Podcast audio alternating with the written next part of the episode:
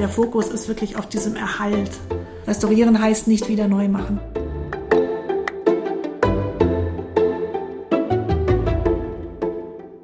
Was hier so ein bisschen wild aussieht mit Bildschirmen, Mischpulten, alten Abspielgeräten in so einem Metallschrank, äh, ist in einer gewissen Art und Weise die Digitalisierungsstation des Museums Ludwigs.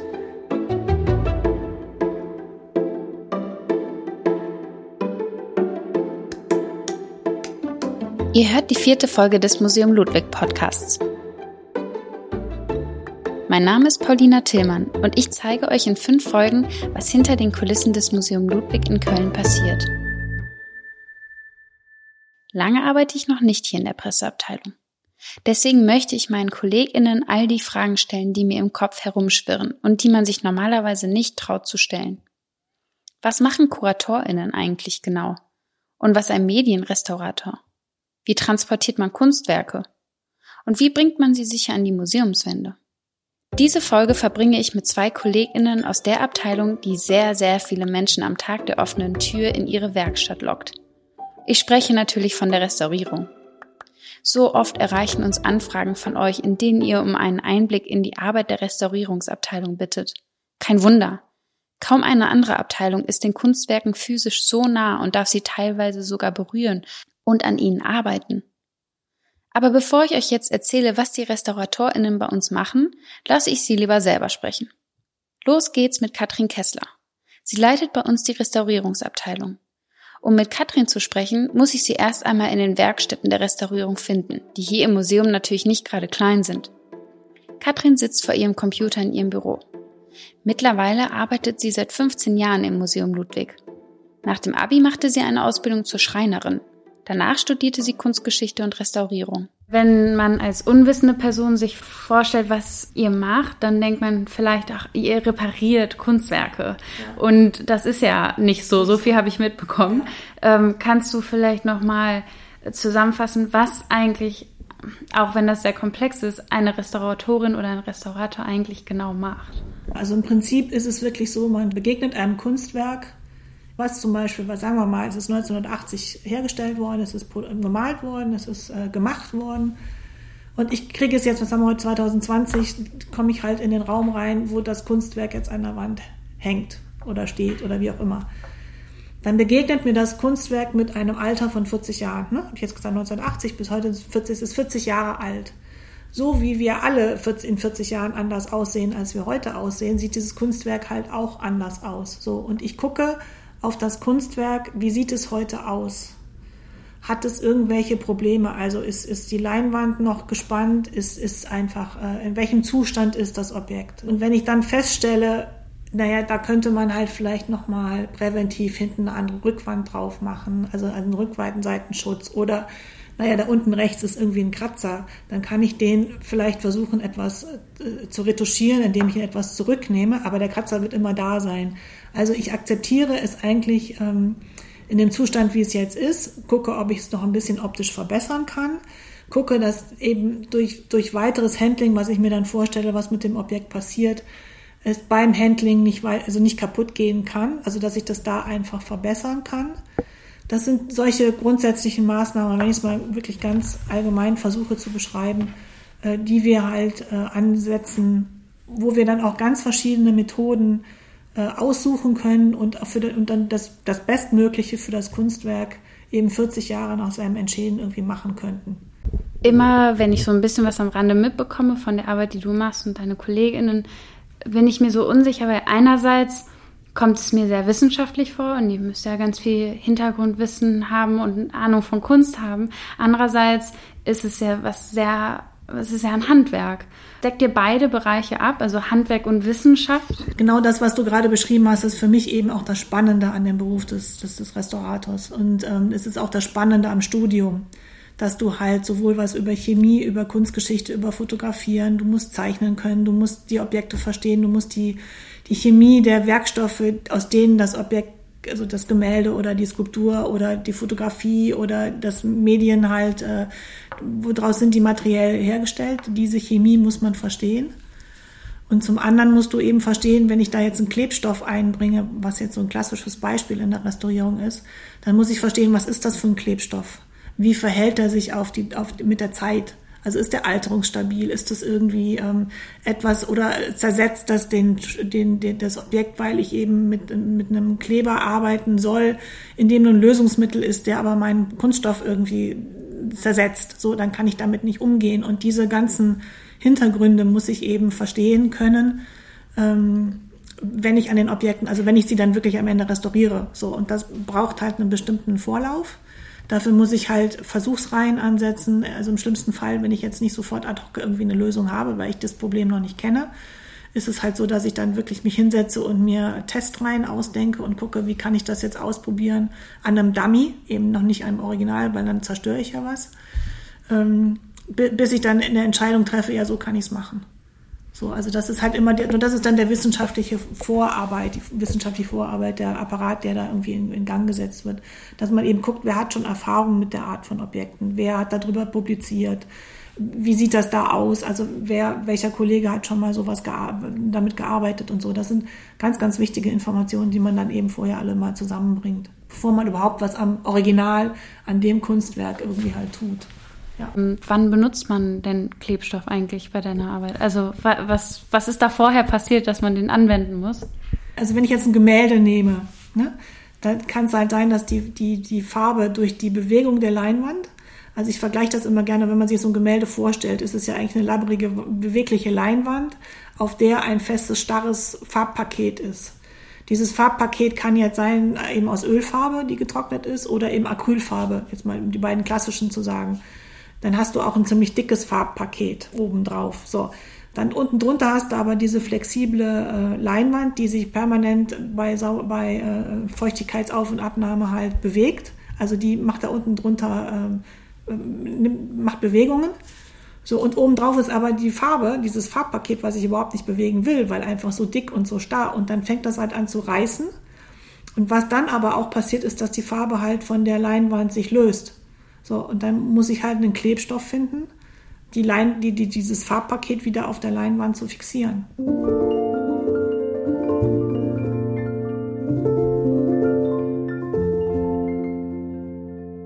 Um ein Kunstwerk zu schützen, gibt es viele unterschiedliche Methoden. Ganz klassisch habt ihr bestimmt alle schon einmal ein Kunstwerk gesehen, das in einem Rahmen mit einer Glasscheibe angebracht wurde. Oder Arbeiten, die in Vitrinen ausgestellt wurden. Man kann aber auch am Kunstwerk selbst Methoden anwenden, um es zu schützen. Auf der Rückseite von einem Gemälde kann zum Beispiel eine Rückseiten- bzw. ein Schwingschutz angebracht werden. Das ist eine Polyesterwatte, die auf einem säurefreien Karton befestigt wird und verhindert, dass die Leinwand zu sehr schwingt und somit Risse in einem Gemälde entstehen können. Papierarbeiten werden oft in dunklen Räumen ausgestellt, weil sie eben sehr lichtempfindlich reagieren und ausbleichen können. Auch die Luftfeuchtigkeit spielt eine wichtige Rolle. Sie sollte stetig sein. Wenn die Luft zu feucht ist, kann sich Material ausdehnen. Sinkt die Luftfeuchtigkeit, zieht sich das Material wieder zusammen. Es entsteht also eine Bewegung der Leinwand, die wiederum Risse in der Malschicht erzeugen kann. Nehmt euch selbst als Beispiel. Wenn es schwül wird, zieht ihr eure Jacke aus. Wenn es kühler wird, zieht ihr die Jacke wieder an. Ihr bewegt euch und reagiert auf die Luftfeuchtigkeit. Und jetzt gerade hast du schon von Dummies gesprochen. Jetzt kommt bei mir auch die Frage, die ganz blöde Frage auf. Okay, was ist jetzt, wenn ähm, du an einem Werk arbeitest, mh, mm, das vielleicht mit Farbe gemalt worden ist, die es so gar nicht mehr gibt? Also wie, wie stellt man eigentlich einen Dummy her von einer Arbeit? Das ist dann wirklich Recherche, um zu gucken, wie hat der Künstler gearbeitet. Also hier ist es, bei uns hat es die Petra Mandmal gemacht bei Jasper Jones, der ja eine Enkaustik, also mit einer Wachsmal, wachshaltigen Farbe gemalt hat und hat dann das wirklich versucht nachzukochen. So, also das ist dann, aber das ist dann wirklich Recherche. Und ich gebe zu, man kriegt es nicht 100% so hin wie der Künstler, weil wir sind nicht der Künstler und wir haben halt aber nicht in, in der Zeit gelebt oder wir leben eben äh, äh heute. Was würdest du sagen, sind die Voraussetzungen ähm, für den Beruf der Restauratorin?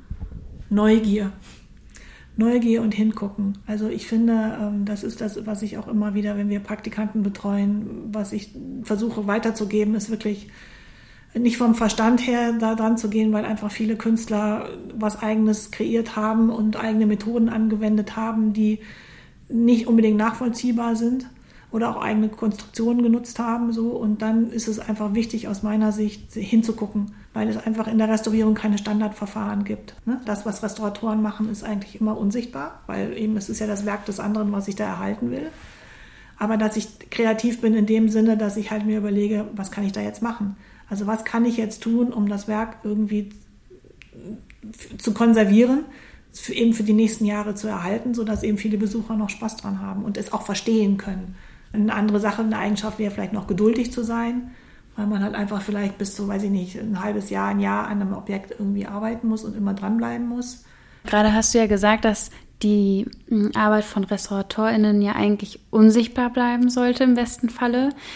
Heißt ja aber auch, dass es eine wahnsinnige Verantwortung ist. Ich stelle mir vor, dann im, in der Arbeit mit so wahnsinnig hm, bekannten Werken oder wertvollen Werken oder auch einfach Werke, die man wunder wunderschön findet, wie auch immer es ist dann, ähm, stelle ich mir das sehr herausfordernd vor, ne? Diese ganze Verantwortung. Wie geht man, wie gehst du damit um? Ich glaube einfach dadurch, dass die Verantwortung Teil des Berufes ist, ist es, also ich mache mir über Werte keinen Kopf, ich mache mir halt über, also klar, irgendwo hat man es im Hinterkopf und, äh, aber dadurch, dass das tägliches Handling ist oder täglicher Umgang ist, dass es halt Teil meines Berufes ist, ähm, ist es immer wieder spannend und eine Freude daran, eben so zu arbeiten.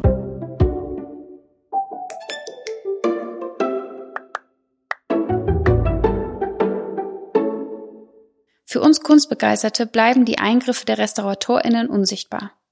Tatsächlich hinterlassen professionelle RestauratorInnen mit Absicht Spuren. Muss zum Beispiel bei einer mit Ölfarbe gemalten Arbeit etwas retuschiert werden, also farblich ergänzt werden, dann nehmen RestauratorInnen dafür keine Ölfarbe, sondern mit Absicht eine andere Farbe, die mit einem bestimmten Licht erkennen lässt, an welchen Stellen die RestauratorInnen gearbeitet haben. Dies ist deswegen so wichtig, weil so die Arbeit der Restauratorinnen von der Arbeit der Künstlerinnen unterschieden werden kann.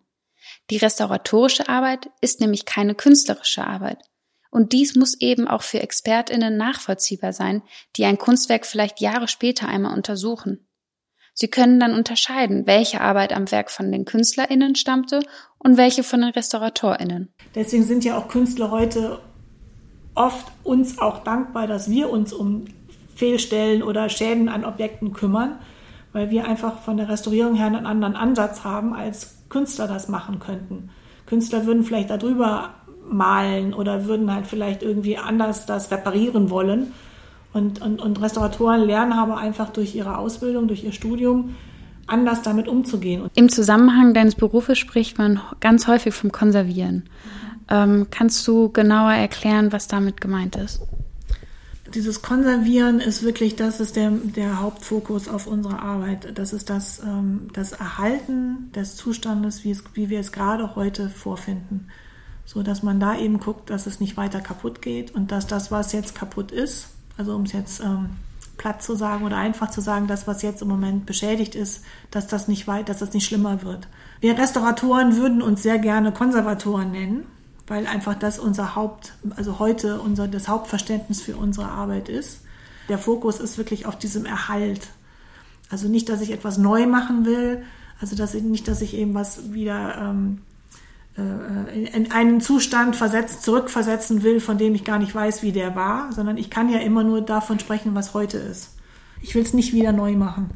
Restaurieren heißt nicht wieder neu machen. Stammen Kunstwerke tatsächlich von den KünstlerInnen, von denen wir es bis jetzt annahmen? Es ist tatsächlich so, dass in Museen immer wieder Fälschungen entdeckt werden, also Werke, von denen man annahm, dass sie von bestimmten KünstlerInnen geschaffen wurden und sich dann aber herausstellte, dass dem gar nicht so ist.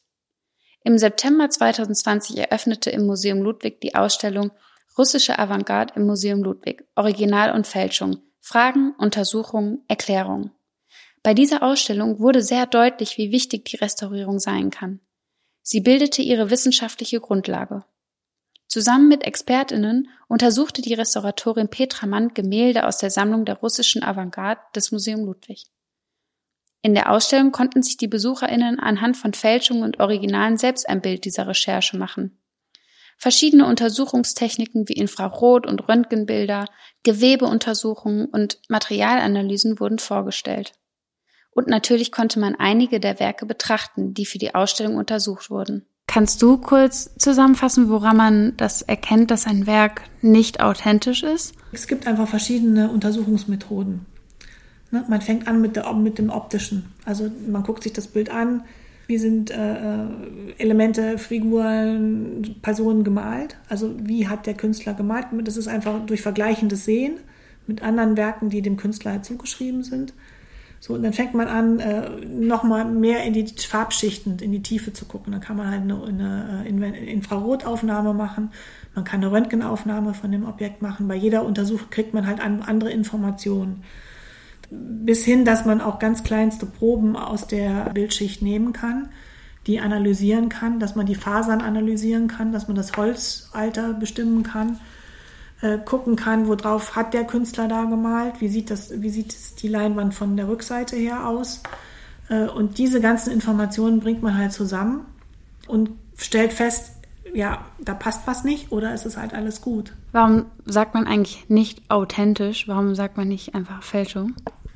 Das habe ich jetzt auch im Rahmen der äh, Ausstellung gelernt, weil da muss einem ja die böse Absicht unterstellt werden, dass es halt absichtlich und äh, vorsätzlich halt gefälscht worden ist. So wer weiß, äh, ob dann noch ein Assistent mitgemalt hat oder also warum das jetzt wie ist. Ne? So, also wenn man jetzt Pigmente findet, die einfach nicht in die Zeit passen können, ist es nochmal eine andere Aussage, als wenn irgendwie halt das Stilistische nicht passt oder so. Also ich glaube, da gibt es einfach sehr, sehr viele Gründe, warum ein Bild nicht authentisch sein kann. Aber eben, ob der Vorsatz dahinter steht, ich mal das jetzt, um äh, anderen zu verkaufen, das glaube ich, das können wir heute selten oder also so wie ich das jetzt mitbekommen habe, einfach nicht hundertprozentig sagen. Und deswegen spricht man lieber von nicht authentisch als gefälscht.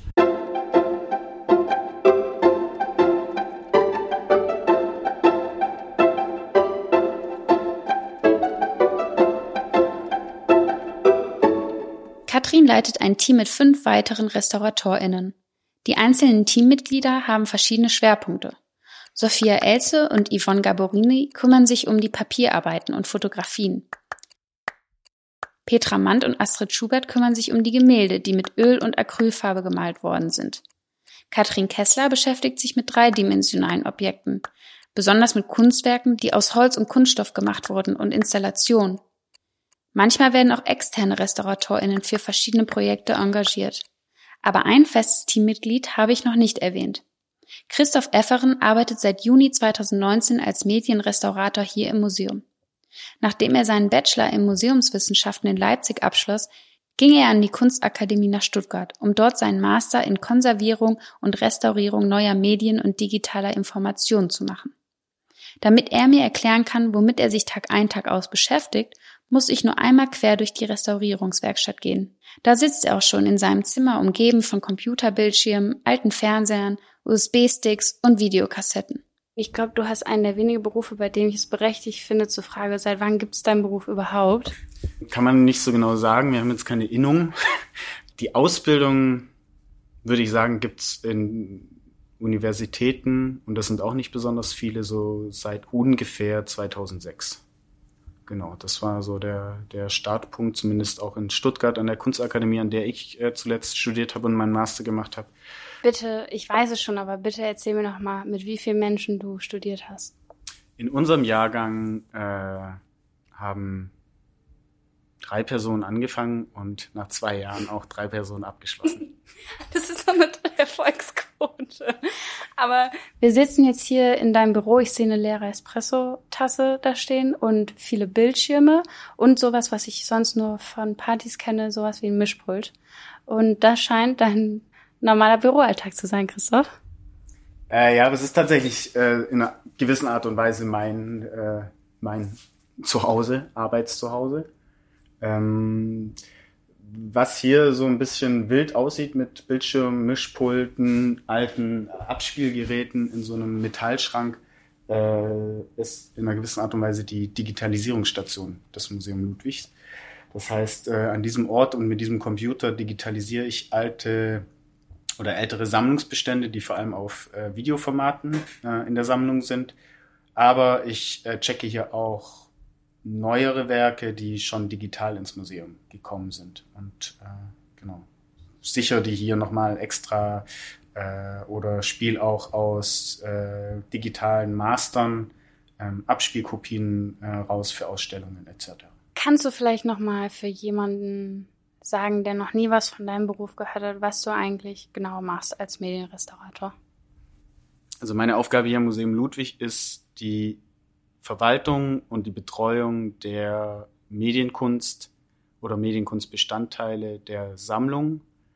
Und da wird es sofort schwierig, wenn du fragst, was ich hier eigentlich mache, weil äh, die Aufgaben sind extrem vielschichtig und die ziehen sich also im Grunde kann man sagen, so vielschichtig die Medien sind, so vielschichtig sind auch die Aufgaben. Aber das heißt, du kümmerst dich so um digitale als auch analoge Arbeiten, richtig? Also das heißt, ähm, Filme, die KünstlerInnen ähm, kreiert haben, genauso, also die könnten ja dann schon was älter sein, genauso wie jetzt ähm, ja eine digital aufgenommene Videodatei, die du irgendwie betreust. Genau, also es gibt im Englischen gibt es eine sehr schöne Bezeichnung für äh, Medienkunst, die nennt sich so Time-Based Media und die setzt es eigentlich in ein sehr gutes Licht. Im Grunde Kunstwerke, die den Aspekt Zeit in sich tragen und das kann eben ein analoger Film sein, das kann aber auch eine Dia-Projektion sein, das kann äh, eine digitale Installation sein, das kann aber auch eine Performance sein. All das fällt im Grunde so in meinen in meinen Arbeitsbereich, genau. Wenn zum Beispiel ein Medienkunstwerk ins Museum kommt, untersucht Christoph die digitale Datei, die dazu geliefert wurde. Man nennt diese originale Datei auch Masterdatei. Dann macht Christoph Sicherungskopien und dokumentiert das Werk, vermerkt die einzelnen Bestandteile, wie das Werk im Museum Ludwig gezeigt wird und wie es aufgebaut worden ist. Er notiert, wenn einzelne Elemente ausgetauscht werden müssen. Er hält Veränderungen fest, sodass man die Entwicklung des Kunstwerks auch in Zukunft immer nachvollziehen kann. Bei Christoph merkt man noch einmal, wie sehr sich Kunstwerke im Laufe der Zeit verändern können und warum dies eine Herausforderung für RestauratorInnen sein kann, vor allem im Bereich der Medienkunst. Ständig gibt es neue Erfindungen und Entwicklungen. Geräte sind plötzlich veraltet. Und wie hältst du dich da up to date? Also wie informierst du dich über die neuesten Entwicklungen? Ähm, viel passiert natürlich übers Web. Man hat äh, unterschiedliche Plattformen, man hat Blogs, man hat äh, auch Freunde und Bekannte, die einen äh, informieren. Oder ich schaue natürlich auch viel, äh, wie andere Museen mit so Herausforderungen umgehen, wie sie Werke von Künstlern präsentieren, die eventuell wir auch bald präsentieren werden oder schon mal präsentiert haben. Sehr breit gefächert, wie man an die Informationen kommt. Was ich so super schwierig finde bei Medienkunst und als Nicht-Expertin eigentlich nicht begreifen kann, ist, ähm, dass zu so einer Arbeit gehören ja verschiedene Elemente. Also es gibt äh, das Wiedergabegerät, es gibt ein Display, es gibt das Equipment generell, aber es gibt ja auch eine Datei, ähm, die abgespielt wird. Und also was ist die Arbeit? Was ist die Kunstarbeit? Gehört jetzt der, kann man das so allgemein sagen? Das kann man nicht allgemein sagen. Es ist tatsächlich ein sehr individueller äh, Blick, der darauf geworfen werden muss. Also es kann zum Beispiel sein, dass eine Künstlerin sagt, für sie ist nur die Datei, ähm, die, auf der das Video ist, das ist das Kunstwerk, aber es kann auch sein, dass es einen Künstler gibt, der sagt, ähm, für mich gehören aber auch die Screens dazu und die Projektion oder was auch immer.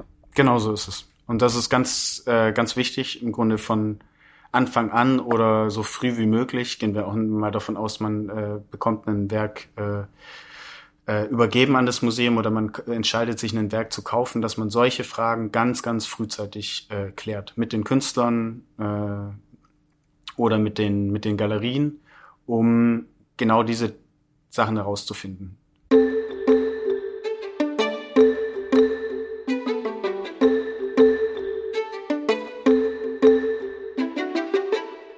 Damit mir Christoph noch einmal zeigen kann, wie sein Job in der Praxis aussieht, gehen wir ins Untergeschoss des Museum Ludwig.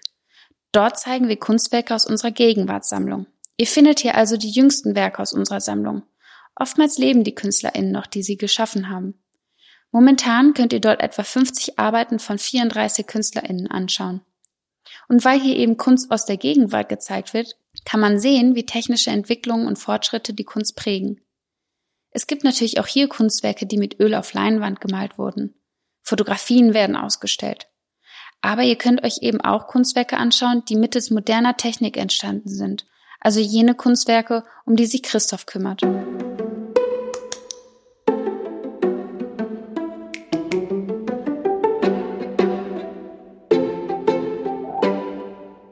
Er zeigt mir hier einen seiner Lieblingsorte im Museum. Eine einzige Kunstinstallation nimmt den gesamten Raum ein. Sie heißt Security bei Julia X und ist von der Künstlerin Julia Scher. In dem Raum steht ein Überwachungsschalter im pinken Camouflagemuster. Ein Schild ist mit dem Hinweis versehen, dass eine Bewachung bald zurück sei. Auf dem Überwachungsschalter sind Monitore platziert. Tritt man näher an die Bildschirme heran, erkennt man, dass man selbst auf ihnen gezeigt wird denn an den Wänden im Ausstellungsraum sind Überwachungskameras angebracht, die die BesucherInnen filmen. Plötzlich springt das Bild auf dem Monitor. Peitsch- und Folterszenen werden gezeigt. Als Christoph und ich in dem Raum stehen, fällt mir auf, dass die Installation von Julia Scher natürlich im Vergleich zu anderen Kunstwerken hier im Museum mittels moderner Technik überhaupt erst funktioniert. Andererseits fällt mir auf, dass die Arbeit trotzdem nicht, aus technischer Perspektive, neu auf mich wirkt. Bildschirme, wie sie Julia Scher hier verwendet, habe ich vorher noch nie gesehen. Kein Wunder. Die Arbeit ist so alt wie ich. Julia Scher schuf sie 1991. Und hier könnte ich mir jetzt vorstellen, dadurch, dass diese Videoscreens ähm, ja nicht mehr die neuesten sind, ähm, du kümmerst dich jetzt wahrscheinlich darum, wenn eins davon kaputt gehen würde, oder? Genau, genau. Falls sich da Auf, äh, Auffälligkeiten zeigen sollten bei äh, einem von diesen, von diesen Röhrenmonitoren, dann äh, muss man die auf jeden Fall genauer untersuchen. Es gibt Einstellmöglichkeiten, wo man so ein bisschen äh, versuchen kann, äh, das Bild wieder äh, richtig darstellen zu lassen, aber es ist dann doch am Ende eine extrem komplexe äh, Technologie, ähm, die auch darunter leidet, äh, dass es im Grunde keine Ersatzteile mehr gibt. Und auch viele Firmen, die diese äh, Fernseher hergestellt haben, haben kein wirtschaftliches Interesse mehr, ähm, Ersatz, Ersatzteile bereitzustellen, beziehungsweise sind im Grunde dabei, die letzten Ersatzteile zu verkaufen, produzieren aber keine neuen mehr. Und deswegen ist es extrem wichtig, auch in Kooperation zu treten mit internationalen Fachleuten. Es würde sich ja jetzt unglaublich viel an der Arbeit ändern, oder auch nicht, ich weiß es nicht, wenn ähm, eins von diesen Videospielern ein Videoscreen kaputt geht und es gibt überhaupt keinen Ersatz mehr dafür. Dann denn, die Arbeit sieht ja dann völlig anders aus. Gibt es dann dafür Regeln, die man vorher von der Künstlerin oder dem Künstler bekommt, was in dem Falle man machen soll? Was man in meinem Bereich tatsächlich oft macht, ist, äh, wenn die Möglichkeit noch besteht, mit den Künstlern frühzeitig in Kontakt zu treten. Äh, viele, wenn nicht alle Medienkünstler sind sich auch bewusst, dass es äh, dieses Problem gibt, dass Technologie sich stetig weiterentwickelt und dass es zu einem großen Problem werden kann. Ähm, die Arbeiten für eine sehr lange Zeit so darzustellen, wie sie mal gedacht waren. Ähm, das ist wirklich tatsächlich immer eine individuelle Betrachtung. Christoph hat versprochen, mir noch einen weiteren Raum zu zeigen. Hier werden die Kunstwerke nicht ausgestellt, sondern sicher aufbewahrt. Wir stehen im Videodepot, einem relativ kleinen Raum, der vollgestellt ist mit Schränken. In diesen Schränken befinden sich sämtliche originale Medienträger, welche das Museum Ludwig von KünstlerInnen oder Galerien erhalten hat. Das sind neben Videobändern unterschiedlicher Generationen auch 16 mm und 35 mm analoges Filmmaterial, Tonbänder, Audiokassetten, Diapositive, Festplatten bis hin zu USB-Sticks und DVDs. Ja, man hört hier rauschen. Was ist denn das, dieses ähm, Rauschen? Das ist ein, äh, ein Feuchtungsgerät. Ah, okay. Ist das dieses da hinten, was da steht? Genau. Wir versuchen äh, hier in dem Raum, natürlich wie in allen anderen Depots auch, äh, eine gewisse äh, Temperatur und Luftfeuchte, relative Luftfeuchte zu, zu erreichen, die für die äh, Werke oder in dem Fall Medien am besten sind. Und dafür brauchen wir ab und zu Hilfe von technischen Geräten. Okay, das ist sehr kühl hier drin. Ähm, genau. Wir sind hier so bei 20 Grad ähm, und um die 50, 50 Prozent relative Luftfeuchte. Und warum muss es hier so kühl sein? Ähm, es muss so kühl sein, weil die äh, Temperatur eine wichtige Rolle dabei spielt, wie sich die Medien bzw. Äh, der Zersetzungsprozess von Medien äh, entwickelt und umso kühler, umso besser im weitesten, im weitesten Sinne. Das ist übrigens dieses Gerät, wo du gerade drauf geguckt hast und die Temperatur kontrolliert hast, was man im Museum manchmal für ein Kunstwerk hält. Ne? Da steht doch immer in den Räumen und manchmal beugen sich Menschen, ich habe das auch schon gemacht, man beugt sich so davor und guckt so ganz interessiert drauf und dann merkt man wahrscheinlich auch, viele merken es gar nicht, das ist kein Kunstwerk, sondern das ist ein Temperaturmessgerät, oder? Thermohydrograph ist der, ist der Name. Sag das nochmal. Thermohydrograph. Also an alle, die da schon mal drauf gestartet haben im Museum, das ist kein Kunstwerk. Wir wissen jetzt endlich, es ist ein Thermohydrograph.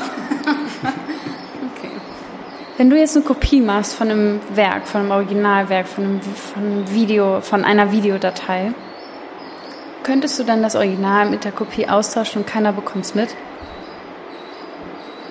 Das ist die Herausforderung bei digitaler Kunst tatsächlich. Das ist genau die Herausforderung, ähm, die man sich eben auch stellen muss oder mit der man sich auseinandersetzen muss, dass äh, digitale Dateien ähm, eine viel einfachere Möglichkeit bieten, dupliziert zu werden, als es in anderen Bereichen der Kunst ist. Ja. Kannst du dir manchmal auch einfach so ein Video rausziehen, dir das selber zum Vergnügen angucken oder darf man sowas nicht? Ähm, es ist tatsächlich äh, nicht zu empfehlen, gerade wenn es die Masterbänder sind. Ähm, es ist ein sehr äh, technischer und physisch, äh, physischer Vorgang, denn so ein Videoband wird ja in einen Videorekorder gelegt und dann wird das Band äh, in den Videorekorder gezogen. Ähm, und wenn eines von diesen Elementen irgendwie nicht mehr so ganz funktioniert, wie es soll, nämlich äh, ob das das Band ist oder ob das äh, der Videorekorder ist, kann das wirklich zu äh, Schäden führen, die dann auch irreparabel sind. Also das äh, ist wirklich gefährlich. Das heißt, wenn ich ein Werk, gerade was auf Videoband ist, rausnehme, um es zu digitalisieren, dann äh, sollte das eigentlich einmal passieren, einmal ordentlich und dann äh, nicht so schnell wieder. Ich könnte noch Stunden mit Christoph und Katrin in ihren Werkstätten verbringen. Manchmal hatte ich das Gefühl, dass ich in den Gesprächen mit ihnen investigativen JournalistInnen zuhöre oder DetektivInnen. Einerseits müssen sie mit unglaublicher Vorsicht an tatsächlichen Kunstwerken arbeiten. Andererseits recherchieren sie über lange Zeiträume kunsthistorische und kunsttechnologische Zusammenhänge. Diese Kombination aus wissenschaftlicher Recherche und dem eigentlichen Ausführen von restauratorischen Arbeiten ist eine einmalige Kombination und nicht nur für alle Kunstnerds da draußen super spannend. Wie winzige Mikroorganismen pflegen und beobachten die RestauratorInnen all die Kunstwerke, ohne die es das Museum Ludwig nicht geben könnte. Auf unserer Website findet ihr einen Film zu der Ausstellung Russische Avantgarde im Museum Ludwig, Original und Fälschung, Fragen, Untersuchungen, Erklärung, wo ihr auch einen visuellen Einblick in die restauratorische Arbeit am Museum Ludwig bekommen könnt. Schaut ihn euch auf jeden Fall an, wenn ihr noch mehr zu dem Thema erfahren wollt. Dies war die vierte Folge des Museum Ludwig Podcasts. In jeder Folge besuche ich unterschiedliche Abteilungen des Museums und erfahre von meinen KollegInnen, was sich hinter den Kulissen abspielt. Wenn ihr selbst Fragen habt, dann schickt sie mir an socialmedia at museum-ludwig.de. Teilt und liked die Folge, wenn sie euch gefallen hat. Am 14. März geht es weiter mit der fünften und letzten Folge des Podcasts.